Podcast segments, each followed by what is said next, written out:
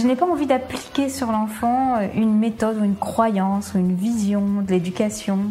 Ce qui m'intéresse, c'est comment nourrir les besoins de l'enfant. Tout le monde remarque que les élèves qui refusent d'apprendre à l'école apprennent plein de choses en dehors de l'école. Pour moi, c'est vraiment une attitude de l'adulte, un regard vis-à-vis de l'enfance qui change. Pour moi, l'école de la vie, c'est l'école des rêves, c'est l'école qui permet de réaliser ses rêves. Bienvenue sur le podcast Innovation en éducation. Je m'appelle Julien Perron, je suis à l'initiative du Festival pour l'école de la vie et du Congrès Innovation en éducation à Paris et à Montpellier. Voilà maintenant plus de 8 ans que je mets beaucoup d'énergie autour de l'éducation, convaincu que tout part de là. À travers ce podcast, vous allez découvrir de nombreux professionnels qui se mobilisent pour accompagner les parents, les enfants et les enseignants. Je vous souhaite un merveilleux voyage sur la route de l'éducation positive. Aujourd'hui, j'ai le plaisir de recevoir Jean-David Boll. Jean-David est le rédacteur en chef du magazine Innovation en éducation. Cette fois-ci, nous allons parler du magazine numéro 13 qui a pour thème Suis-je parfois un parent toxique? Je vous souhaite une belle écoute. Salut Julien, salut tout le monde. Comment tu vas?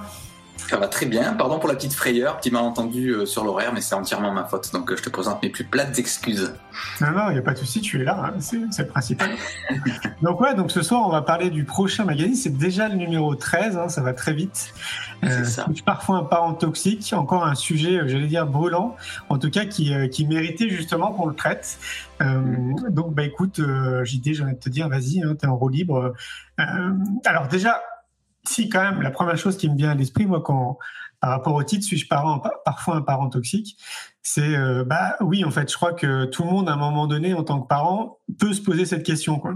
Parce que euh, tu as la culpabilité qui peut arriver derrière assez rapidement parce que bah on peut se poser tout un flot de questions sur est-ce qu'on fait bien est-ce qu'on est des bons parents euh, est-ce que bah à un moment donné si j'ai élevé la voix est-ce que j'ai bien fait si je l'ai puni est-ce que c'était pas une erreur? Enfin voilà tout, tout un tas de questions qui arrivent et comme je le dis dans la vidéo c'est vrai que le mode d'emploi n'arrive pas avec les enfants donc chaque parent essaye de faire du mieux qu'il peut et, pour autant, bah, on le voit dans le magazine, on a quand même beaucoup de professionnels, beaucoup d'outils euh, de pédagogie en fait qui peuvent nous aider en tant que parents, futurs parents ou, euh, ou enseignants ou professionnels dans le monde de l'éducation de manière plus globale. Donc euh, voilà, bah, qu'est-ce que tu penses déjà toi de ce titre JD parent C'est vrai que c'est un titre qu'on peut prendre de, de, deux façons différentes. Il y a effectivement les parents qui peut-être vont se dire ah ouais c'est vrai, ça peut m'arriver, tout ça, même si le terme toxique est un peu fort, hein, on, on l'a pris un peu fort, on l'a mis entre guillemets quand même pour l'adoucir un petit peu mais c'est un terme fort, hein, on, va pas se mentir. Mais il y a peut-être aussi les parents qui se disent euh, non non mais franchement enfin, quelle idée de se poser cette question là euh, franchement c'est vraiment provoque euh, nous on a voulu y répondre un peu sur les deux terrains en fait. Euh, mais pas n'importe pas n'importe comment. C'est-à-dire la première la première chose c'est de dire que je sais pas si tu as remarqué mais quand on parle des gens toxiques on, on, on dit on parle souvent des autres. Mon patron est toxique, mon ex était toxique, ma belle-mère est toxique. C'est toujours un, qualificatif qui définit toujours les autres, mais qu'on se pose rarement la question pour soi en fait. Donc, on trouvait quand même intéressant la démarche intellectuellement euh, et personnellement de, se dire aussi, tiens, est-ce que moi parfois aussi je peux être quelqu'un de toxique dans mes comportements, dans mes réactions, tout ça? Donc ça déjà, de retourner un peu la question dans ce sens, on trouvait l'exercice intéressant.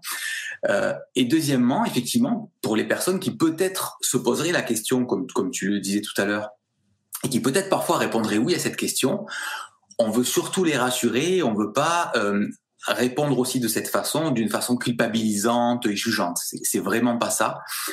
L'idée vraiment dans ce numéro, c'était de, de, de regarder un peu nos radars en fait, parce que on, on se rend compte que dans tous nos comportements, nos réactions, c'est beaucoup le fruit de nos, de nos éducations, de notre culture, de nos conditionnements, de nos modèles parentaux, et aussi malheureusement de nos blessures, voire de nos traumatismes. Et tout ça, il y a des choses qu'on conscientise.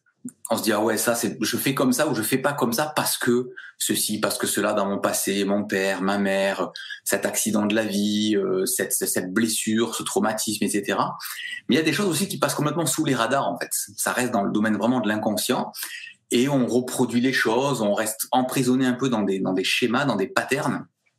Et ce numéro, on, a vraiment envie de d'aider les gens à, à, avoir un regard un peu neuf et frais sur tout ça, avec plein de bonnes nouvelles en fait de se dire c'est pas parce qu'on a vécu ça dans le passé, on n'est pas euh, comment dire condamné par la fatalité à reproduire les choses ou à ou à devoir être en réaction très viscérale, très violente par rapport à un passé, mais on peut l'intégrer, on peut l'accueillir, on peut le laisser passer, on peut lâcher prise. Il y a plein de spécialistes, d'experts qui s'expriment là-dessus et qui nous donnent plein de bons outils justement pour y arriver. Yes, mais complètement. Et c'est d'ailleurs justement ce qu'on va voir dans le déroulé euh, du magazine, ce qu'on mm. appelle nous euh, le chemin de fer. Euh, voilà, tu sais que j'adore ce moment où on déroule un peu le tapis de, tout ce qu'on va voir dans le magazine. D'ailleurs, une, fois de plus, je, je, tiens quand même à remercier Progressif Media et Ben, en fait, notre Ben le, héros des temps modernes de la maquette, quoi, qui nous fait à chaque fois une maquette qui est juste magnifique. Et là, je, justement, je laissais un commentaire ce matin, c'est parce que bah, pour les gens qui ne savent pas, en fait, bah, on fait évidemment, il y a plusieurs maquettes, et donc on fait des corrections. Et donc là, on en est à ce qu'on appelle la V2, la version 2. Et, euh, et waouh, en fait, quand je l'ai vu, je me suis dit, mais ce, mec est un génie, quoi. Donc voilà, je me suis permis de lui laisser un commentaire comme je le fais habituellement. Et c'est vrai que c'est vraiment appréciable, quoi. donc, euh, Vas-y, vas-y, déroule le tapis. On y va. Allez, embarquement immédiat euh, pour le chemin de fer de ce numéro 13 déjà. Euh, donc c'est parti, c'est parti. Bah déjà, on commence. Alors on a, on, aime bien, on a quand même toujours, on essaie de suivre un peu un raisonnement, une cohérence d'ensemble. Et là, on a voulu euh, avoir un raisonnement un peu en entonnoir, c'est-à-dire d'abord questionner nos héritages. Alors héritage, on va dire culturel d'abord, c'est-à-dire au, au niveau vraiment de la du pays, de la culture, de la société dans laquelle on a grandi. Et puis ensuite, la, la, la, cellule familiale, les parents. Et puis après, malheureusement, des fois, ce qu'on a pu vivre nous-mêmes personnellement, les, les, drames, les traumas, les, les, accidents de la vie. Donc, fonctionner déjà comme ça en entonnoir. Donc, on commence en effet à questionner nos héritages culturels. Parce que souvent, euh, dans notre parentalité, ben, on, on, reproduit des choses qui sont euh, des normes un peu sociales de notre société. On n'est pas parents pareils en France et au Sénégal ou au Canada. Ou voilà, on, est tous pétris de d'une histoire, d'une culture dominante qui fait que on reproduit des choses parce que ben nos parents font comme ça, nos frères et sœurs font comme ça, nos voisins font comme ça, les parents des copains de nos enfants à l'école font pareil. Et ça, c'est la culture, c'est la place de la culture dans notre parentalité. Et c'est bien de le questionner aussi. Parce qu'il y a des fois des choses où on voulait un peu en pilote automatique, mais ça, ça vaut le coup de se dire, ah mince, mais c'est pas parce que dans mon pays on a toujours fait comme ça que j'ai pas le droit à un moment donné de le questionner et si je l'estime nécessaire de m'en extraire. Donc ça, on fait cet exercice avec Mélissa Néral, qui est anthropologue, euh, docteur en anthropologie, qui a vraiment un regard hyper pertinent sur euh, toute cette culture parentale et est-ce qu'il existerait une culture parentale euh, à la française, entre guillemets. Donc plein de réponses euh, très très éclairantes dans cet article. Oui, puis c'est une autre façon aussi de parler du conditionnement. En fait, quand tu parles de, la société, hein, voilà, il faut juste se rappeler que peu importe le pays dans lequel on est, euh, bah, inévitablement on est conditionné par euh, mm-hmm. l'éducation de manière globale, donc à l'école, nos parents, la société, les médias, euh, tout quoi. Donc on est vraiment conditionné à avoir un prisme, une, forme de réalité. Et c'est vrai que ça, ça, peut être une difficulté pour euh, plusieurs d'entre nous de se déconditionner en fait, de prendre du recul et de savoir un peu observer en fait tout ça, quoi, tous ces mécanismes. Donc là, ouais, c'est hyper intéressant de, de pouvoir aborder ça avec une anthropologue. C'est ça, c'est ça. Après, on continue avec euh, docteur Céline Lamy, qui est pédopsychiatre et qui va euh, étudier un peu pour nous les, les, cinq comportements de parents qui sont plus toxiques qu'on le croit. Il y a des fois des choses qu'on fait un peu de façon euh, euh légère ou, ou, des choses dont on pense en tant que parent qu'elles ne prêtent pas à conséquence parce qu'on on, on dit des paroles sur le moment ou on répète un peu des comportements sous des fois le couvert de l'humour ou de l'ironie, mais à la longue, c'est pas si innocent que ça. Et on va parler avec elle notamment de la déception verbalisée, quand on dit à son enfant qu'il nous déçoit. Et des fois, on n'a pas forcément besoin de le dire, simplement une réaction, un soupir, un, comportement envoie ce message à notre enfant. On va parler de comparaison. Qui n'a pas souffert de comparaison dans le passé avec ses frères, ses sœurs, avec les cousins, avec euh, euh bon, il y a toujours ce réflexe de comparaison parce qu'on est dans une, une, société quand même aussi assez compétitive. Et ça peut faire pas mal de dégâts aussi, ça peut être toxique d'une certaine façon. On va parler avec elle d'invalidation émotionnelle, le fait de pas reconnaître euh, à leur juste valeur et les, émotions que peuvent ressentir nos enfants, d'ambivalence affective également et d'aliénation parentale. Et ça, alors c'est des termes peut-être un petit peu compliqués, mais ça cache ou ça, ça nomme des réalités qui sont plus présentes qu'on le croit dans beaucoup de familles. Et l'idée, mmh. encore une fois, c'est pas de culpabiliser, c'est pas de pointer un doigt euh, accusateur, mais c'est vraiment d'essayer de les détecter quand des fois elles s'immiscent un peu dans nos réactions quotidiennes pour comprendre ce qu'elles peuvent provoquer et pour surtout s'en dégager. Quoi. Oui, puis même je pense qu'on peut aller au-delà euh, du cercle familial. Je veux dire, même euh, en couple, sans enfants, par exemple, il y a des choses aussi qui peuvent arriver dans nos liens sociaux, en fait, tout simplement. C'est des choses aussi qui peuvent arriver dans le monde de l'entreprise aussi, euh, de manière un peu globale. Euh, donc oui, c'était un point qui était important à aborder dans le magazine. Ouais, ouais, ouais complètement, complètement.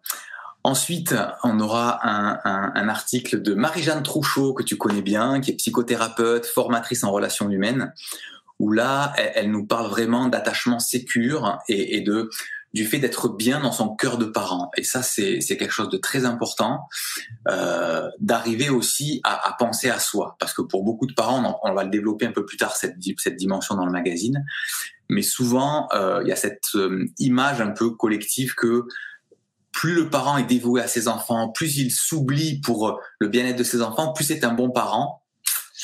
C'est piégeux, c'est piégeux d'aller dans cette direction-là et on va le développer justement dans d'autres articles par, par la suite. Oui, tous les enjeux, c'est justement d'essayer de trouver le juste équilibre. Hein. Le juste équilibre, pareil, en fait, dans tout, hein. on peut, on peut l'appliquer et le transposer dans beaucoup de choses. Et c'est vrai que c'est assez challengeant qu'on ne l'a pas appris qu'on ne l'a pas appris, c'est vraiment pas, pas évident. Et Marie-Jeanne Trouchot, ben, elle est quand même à l'initiative, c'est elle qui a créé hein, le, détachement sécure.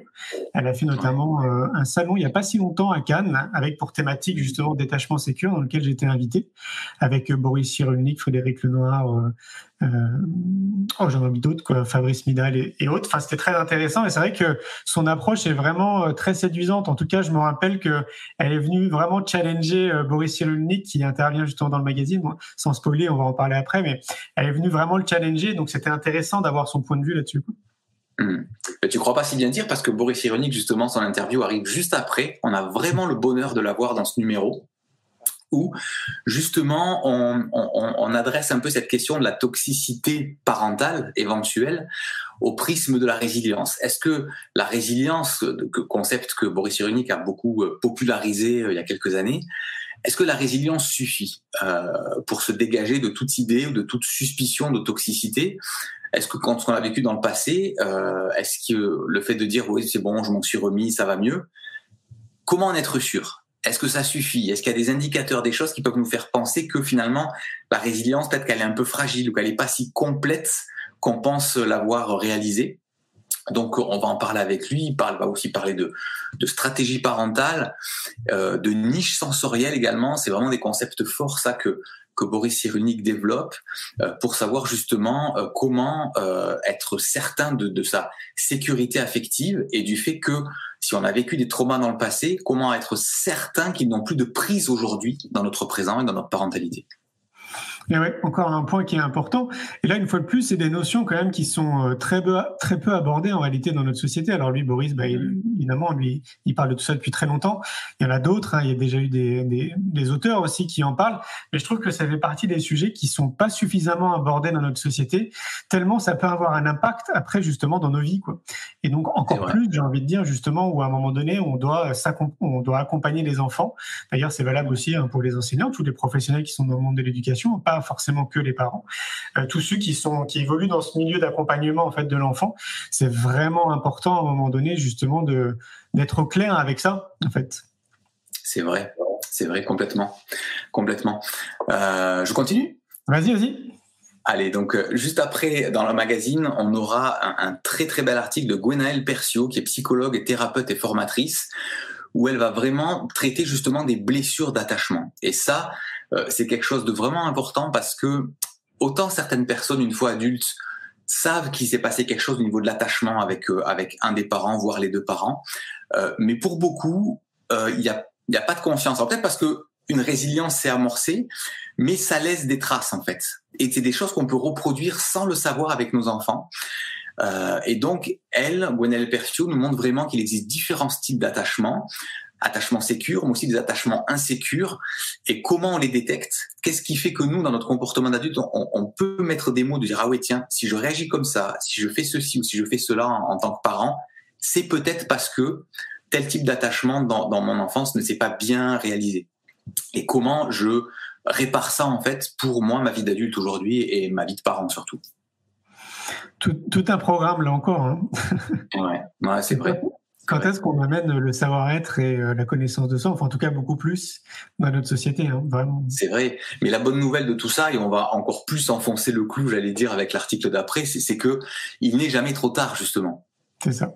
Il n'est jamais trop tard pour prendre conscience, pour euh, tenter de commencer à réparer les choses. Et celle qui nous en parle très bien juste après, euh, c'est Stéphanie Briand, qui est auteure, réalisatrice et surtout experte en neurosciences. Et on va parler avec elle de ce phénomène dont on entend parler quand même de plus en plus, mais qui peut paraître un peu euh, abstrait pour certains, c'est la neuroplasticité. Et ça, c'est quelque chose qui a été mesuré par les scientifiques. Tout le fonctionnement aujourd'hui, le cerveau a un fonctionnement qui montre que, quelles que soient les, choses reproduites et, les, comportements, les réactions qui aujourd'hui prennent des chemins très courts dans notre cerveau, on, peut, avec de la pratique, de la patience aussi, mais en connaissant le fonctionnement, on peut réécrire et, et même créer de nouvelles voies, de nouveaux chemins euh, pour se dégager justement des, des, réflexes conditionnés du passé et notamment de ce qui a pu être causé par des blessures. C'est ce qui est hyper intéressant dans les neurosciences. Il y a eu deux mags où on a parlé justement euh, de neuroéducation et de mieux comprendre le cerveau. Euh, c'était le numéro 2 et le numéro 8, je crois, de mémoire. C'est passionnant. Et Stéphanie Briand, comme tu le disais, elle est réalisatrice. Et je veux juste rappeler le titre de son film, c'est Le cerveau des enfants, qui est génial d'ailleurs. Si vous l'avez pas vu, hein, je vous invite à aller dans un moteur de recherche, vous tapez Le cerveau des enfants. Film vraiment très bien fait. Et euh, dernière petite anecdote qui n'en est euh, pas, une petite finalement, c'est qu'elle intervient au congrès Innovation et l'éducation là ce week-end et on est très heureux de, l'accueillir et donc évidemment elle va parler de tout ça. Cool, excellent. Allez, on continue. Alors juste après, on a invité un papa parce qu'on sait que les mamans sont quand même majoritaires dans, le lectorat du magazine, mais il y a des papas aussi. Et euh, il y a un papa qui nous a fait euh, le plaisir et le, privilège de nous partager un peu un carnet de bord qu'il a tenu dans la gestion de ses réactions colériques. En fait, il s'est rendu compte avec qu'il avait des réactions avec ses enfants qui, étaient euh, où il pouvait facilement passer en mode hors de contrôle euh, quand il sentait qu'il perdait le contrôle ou que ses enfants étaient dans l'opposition. Il pouvait avoir des réactions très très violentes, verbalement en tout cas. Et dans ce carnet de bord, il nous raconte sa prise de conscience, il nous raconte euh, son parcours, comment il a réussi à, prendre de la distance par rapport à ça et surtout à désamorcer justement ses réactions. Et c'est très, c'est très humain, c'est très euh, authentique, c'est vulnérable, c'est du vécu et, c'est très encourageant surtout de voir que même quand on en est dans, ces, dans des situations comme ça qui semblent, comment dire, euh, insolubles, eh ben, on peut trouver euh, des, façons d'en revenir et de, changer vraiment son, présent et son, avenir. Ouais, ça, nous a beaucoup touché. Et puis, euh, ce qui est vraiment intéressant, comme tu le disais, c'est que c'est, euh, c'est du vécu, quoi. Donc, tout, enfin, je suis quasiment sûr que tout le monde va se reconnaître là-dedans à un moment donné, quoi. Dans, la chronologie qu'il apporte, c'est sûr que tout le monde va à un moment donné s'y retrouver. Et c'est ça que je trouve très puissant dans l'approche, parce que voilà, ça la rend, ça rend quelque chose de très humain. Et ça, j'aime beaucoup. Donc merci, euh, merci à lui. C'est vrai, c'est vrai. Ensuite, on va, alors on aime faire ça beaucoup, on le fait peut-être pas assez souvent, mais je crois qu'on va le faire de plus en plus souvent, c'est qu'on donne la parole aux abonnés. On fait des appels à témoins parce que, comme justement on vient de le dire avec l'exemple de ce papa, euh, des fois, ben, un témoignage, un récit du vécu vaut, euh, vaut euh, tous les articles et toutes les, études qu'on pourrait, qu'on pourrait diffuser. Alors là, n'empêche pas l'autre, heureusement. Mais on a demandé justement aux, abonnés, on a fait un petit, un petit sondage pour leur demander, OK, qu'est-ce que vous avez vécu dans le passé euh, qui a pu vous causer des difficultés dans votre vie de parent une fois adulte et qu'est-ce que vous avez pu mettre en place pour vous dégager de ça, pour euh, prendre un peu votre revanche sur le passé et, imprimer une nouvelle façon d'être parent une fois que c'est vous qui êtes concerné? Et on a eu de très très belles réponses. Et on vous partage vraiment les meilleures là sur cinq pages. Euh, où vraiment ça aussi, c'est ça nourrit l'optimisme et le fait de dire il n'est jamais trop tard, il y a toujours moyen de, de changer, de racheter le passé quoi. Mais oui, complètement. Et puis un grand merci une fois de plus aux abonnés. C'est vrai qu'on l'a fait euh, quelques fois depuis que le magazine existe. Mais c'est vrai que voilà, on a de plus en plus envie de vous solliciter si vous nous écoutez, euh, parce que oui, c'est euh, voilà, en fait, on voit bien à travers le, le, lectorat, donc parce qu'on a une petite analyse qu'on a faite il y a, il y a quelques temps maintenant, mais on voit bien en fait qui sont les, les lecteurs du magazine, et c'est d'autant plus important que vous vous puissiez prendre la parole, parce que bah, une fois de plus, quoi, on est vraiment dans une du témoignage. C'est un peu la force du livre qu'on a fait avec Progressif Media, euh, qui après après l'école alternative, quel avenir pour mon enfant, euh, quel avenir pour mon enfant. L'idée, c'est justement d'apporter 15 euh, témoignages parce que c'est parce qu'un témoignage résume tout en réalité quoi. Il y a, y, a, a rien qui remplace un témoignage. Ça reste un témoignage évidemment une expérience, mais au moins c'est du vécu. Et après chacun se fait son propre avis. C'est ça qui est intéressant, je trouve, de faire intervenir les abonnés dans ce sens-là, c'est que c'est du pur témoignage. C'est ça, c'est ça. Alors là, après, on arrive un peu dans la deuxième moitié du, magazine, où une fois qu'on a vu un peu tous les héritages, qu'ils soient culturels, familiaux, euh, personnels, euh, et qu'on voit qu'il existe une bonne nouvelle hein, dans la neuroplasticité, dans la résilience, dans toutes ces choses qui nous disent qu'on n'est pas condamné, on ne doit pas se résigner par rapport à un passé aussi douloureux soit-il, on entre là dans cette partie du magazine vraiment consacrée aux solutions en deux catégories, on va dire les solutions du quotidien et puis les solutions sur le long terme. Et dans les solutions du quotidien, euh, c'est Elise Di, qui est hypnothérapeute et praticienne en analyse transactionnelle, qui nous livre certaines solutions euh, vraiment intéressantes pour s'adapter et ne pas reproduire justement les, les modèles qu'on a pu avoir dans le passé et les choses que ça a imprimées en nous et qu'on aurait naturellement tendance à reproduire. Donc elle nous donne des solutions euh, très pratiques, des questionnements pertinents à avoir pour justement ne pas reproduire ce dont on a peut-être souffert euh, dans le passé. Oui, puis je trouve avec une belle plume euh, vraiment accessible à tout le monde. C'est vrai, c'est vrai, c'est vrai. Juste après, euh, il y a Marine Lucchini qui était déjà intervenue dans un magazine précédent qu'on aime beaucoup, qui elle est vraiment spécialisée dans les violences éducatives, la violence éducative ordinaire même, comment l'identifier, comment l'abandonner. elle y voit, elle, et on est d'accord avec elle, un véritable enjeu de santé publique. Très clairement. Et, souvent, dès qu'on parle violence éducative, on a tendance à penser à la, violence physique, les coups de ceinture, euh, euh, les gifles ou les fessées. Malheureusement, c'est, il y a ça bien entendu, très malheureusement, mais c'est aussi des fois ça se glisse dans les mots, dans les silences, dans les réactions répétées, dans les brimades, euh, dans, dans, même l'ironie, le, cynisme. Euh, elle, elle, se, elle, elle peut s'instiller un peu dans, dans le quotidien, un peu beaucoup, et justement elle nous donne des clés elle, pour détecter ça, pour dire attention, c'est pas si anodin que ça. Quand on fait ci, quand on fait ça, au quotidien surtout, comment le détecter, comment remplacer ça par des choses beaucoup plus constructives et, beaucoup plus euh, positives en fait. Et oui, c'est clair, parce que j'imagine qu'il y a des gens qui ont peut-être même jamais entendu parler de VO, donc de violence éducative ordinaire. Et en fait, ce qui se passe, c'est que c'est tellement intégré dans notre société qu'on n'y fait plus attention en réalité. Et c'est là où c'est intéressant justement de l'aborder, c'est de se rappeler que non, c'est pas normal en fait d'avoir ce type d'attitude, ce type de geste, de regard euh, ou autre. Et donc euh, c'est bien de pointer ça du doigt. Et elle, euh, justement, c'est ce que je trouvais intéressant parce qu'on en parlait dans, dans un autre mag, c'est qu'elle a réussi à mettre en point, on va dire, un stratagème pour même intervenir dans la vie de tous les jours, donc dans notre vie sociétale, si elle voit en fait justement une, une violence éducative ordinaire, d'essayer justement d'aider en fait cette personne. Et ça c'est intéressant parce que son, son approche était vraiment, je trouve, pertinente. Ouais, carrément, carrément. Allez, on continue. Alors là, on aborde quelque chose, on en a parlé un tout petit peu au début et c'est super intéressant. On en parle avec Charlotte Ducharme, qui est très connue pour avoir créé euh, Cool Parents Make Happy Kids, un, un, blog, un livre. Et elle pose la question, un brin provoque, mais vraiment fondé, et si nous étions parfois trop bienveillants avec notre enfant? Est-ce que là, est-ce que ça peut exister? Est-ce qu'on peut être trop bienveillant? Et si oui, en quoi ça peut être toxique finalement dans notre parentalité? Et c'est très intéressant, et c'est là justement qu'elle elle développe vraiment cette notion d'équilibre, euh, parce que souvent quand on, on est trop omnubilé par le bonheur permanent de notre enfant, on a tendance à s'oublier.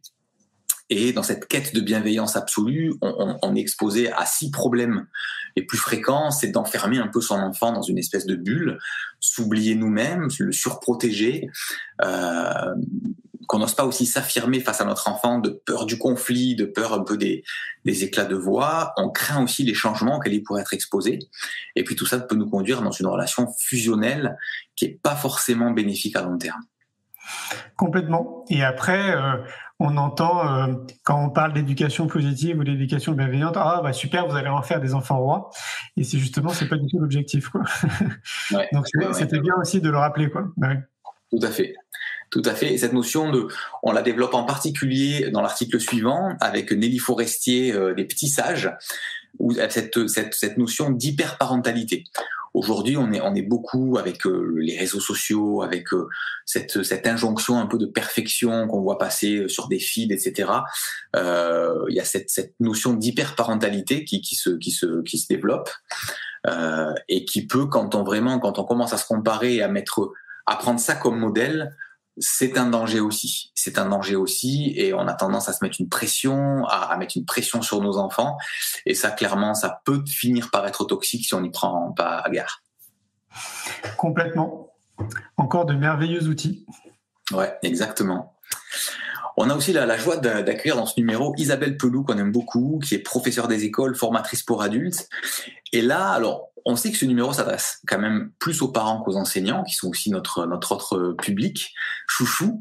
Euh, donc on a quand même voulu avoir un article, euh, entre autres, mais un article particulièrement consacré aux enseignants et où justement Isabelle Pelou développe euh, des mécanismes qui, qui peuvent biaiser ou améliorer la relation prof-élève.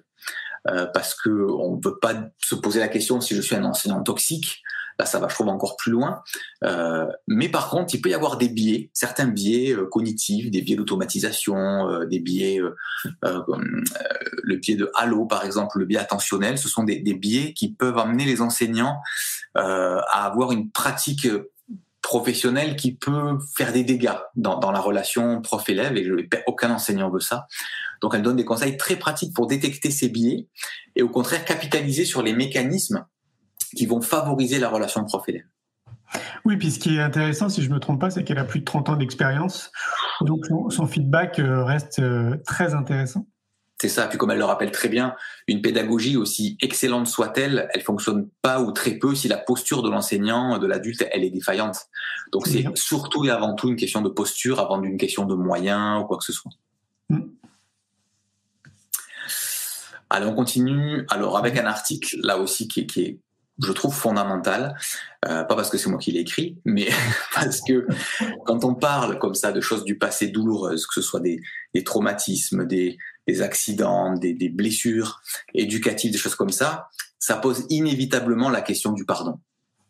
De dire, qu'est-ce que je fais de tout ça? Est-ce que je garde rancune? Est-ce que euh, je garde cette comment dire cette réaction de défense ou cette, cette illusion, ce mensonge qui fait que je garde un pouvoir en ne pardonnant pas euh, je, garde, je reste revanchard, je reste tout ça. Tout ça, c'est beaucoup de, de mensonges ou de, de, choses euh, qui peuvent nous faire croire qu'il faut qu'on garde une rancœur, mais en fait, on, on s'emprisonne en fait dans tout ça.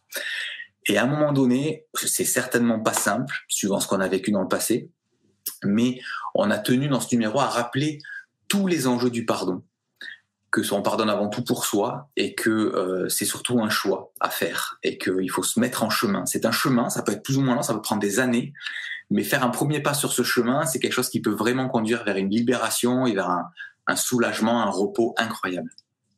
Ah oui, je confirme. Hein. Et toute personne qui, euh, qui, a vécu cette expérience, euh, on est tous unanimes, évidemment. Quoi. ouais, c'est un peu comme si on lâchait un boulet. Euh, voilà, il y a une espèce de clarté qui. ouais, c'est, c'est quelque chose qui me semble tellement important pour chacun, chacun et chacune. Complètement. Complètement. Là, on est, on est passé dans la partie un peu solution au long cours. C'est-à-dire là, c'est, on n'est plus dans les solutions du quotidien, mais vraiment dans des, dans des solutions qu'il faut dans lesquelles il faut rentrer avec patience et avec persévérance mais ça en vaut vraiment le coup. Et, justement, après cet article sur le pardon, on a un article de la, très célèbre Lise Bourbeau qui a écrit plein de livres sur le sujet justement de, des blessures et notamment euh, celui sur les blessures de l'âme. Et donc, elle nous fait l'honneur d'avoir proposé un, article euh, pour, euh, pour ce numéro où elle nous donne vraiment des clés pour guérir des blessures de l'âme. Et euh, on parle notamment, elle parle notamment de rejet, d'abandon, d'humiliation, de trahison et d'injustice. Ça, on va dire, c'est ce qu'elle a détecté elle dans toute son expérience comme les blessures les plus fréquentes. Et euh, quels sont les indices qui peuvent nous faire euh, nous faire comprendre qu'on a vécu ça? Parce que des fois, on s'en rend pas forcément compte.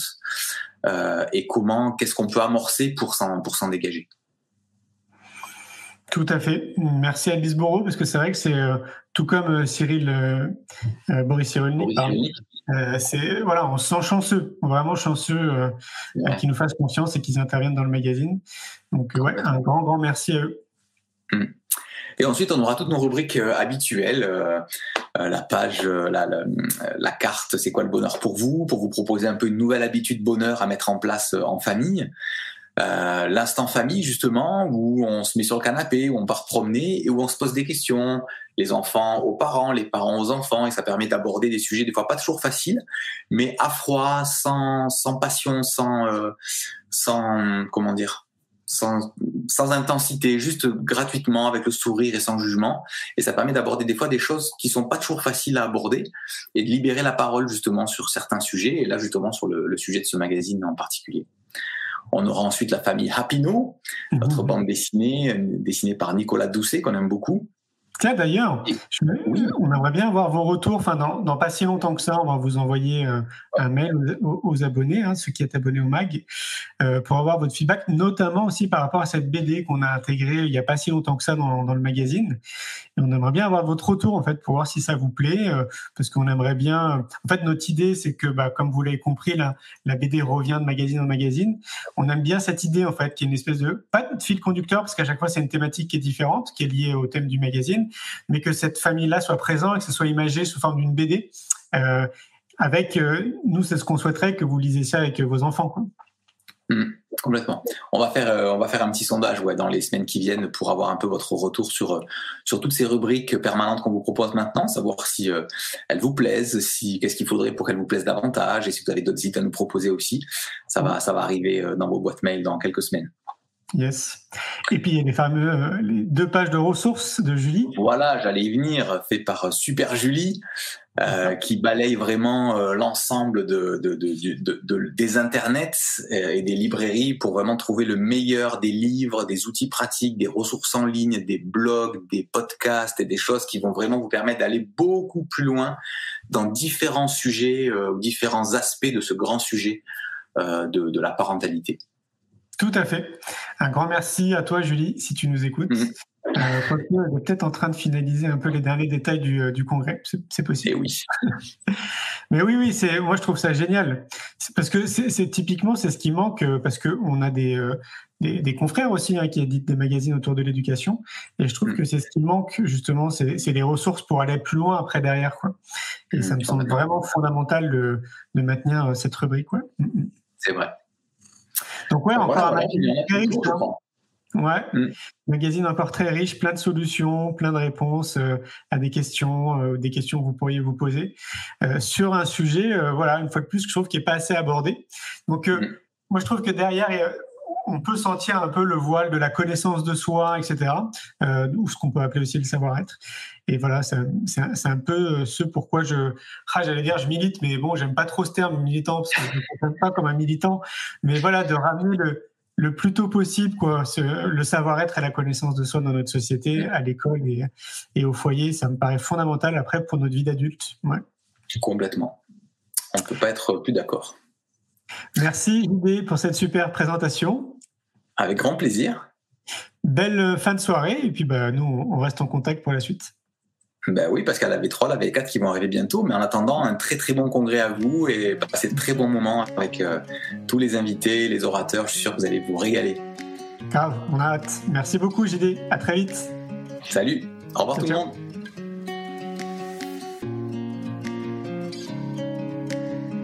Un grand merci pour votre écoute. J'espère que vous avez passé un bon moment avec nous. Pour aller plus loin dans votre recherche, nous avons créé un magazine papier le magazine Innovation en éducation. Un magazine que vous retrouverez uniquement sur abonnement, livré tous les deux mois partout dans le monde. Un magazine 100% éco-responsable, 80 pages en moyenne, sans publicité. À travers le Festival pour l'école de la vie ou le Congrès Innovation en éducation, nous rencontrons des milliers de professionnels qui proposent des solutions pour les parents, les enfants et les enseignants. Ce magazine se veut être un pont avec le podcast nos événements et les films que j'ai réalisés. On se retrouve maintenant la semaine prochaine Et entre-temps, je vous souhaite une très belle route.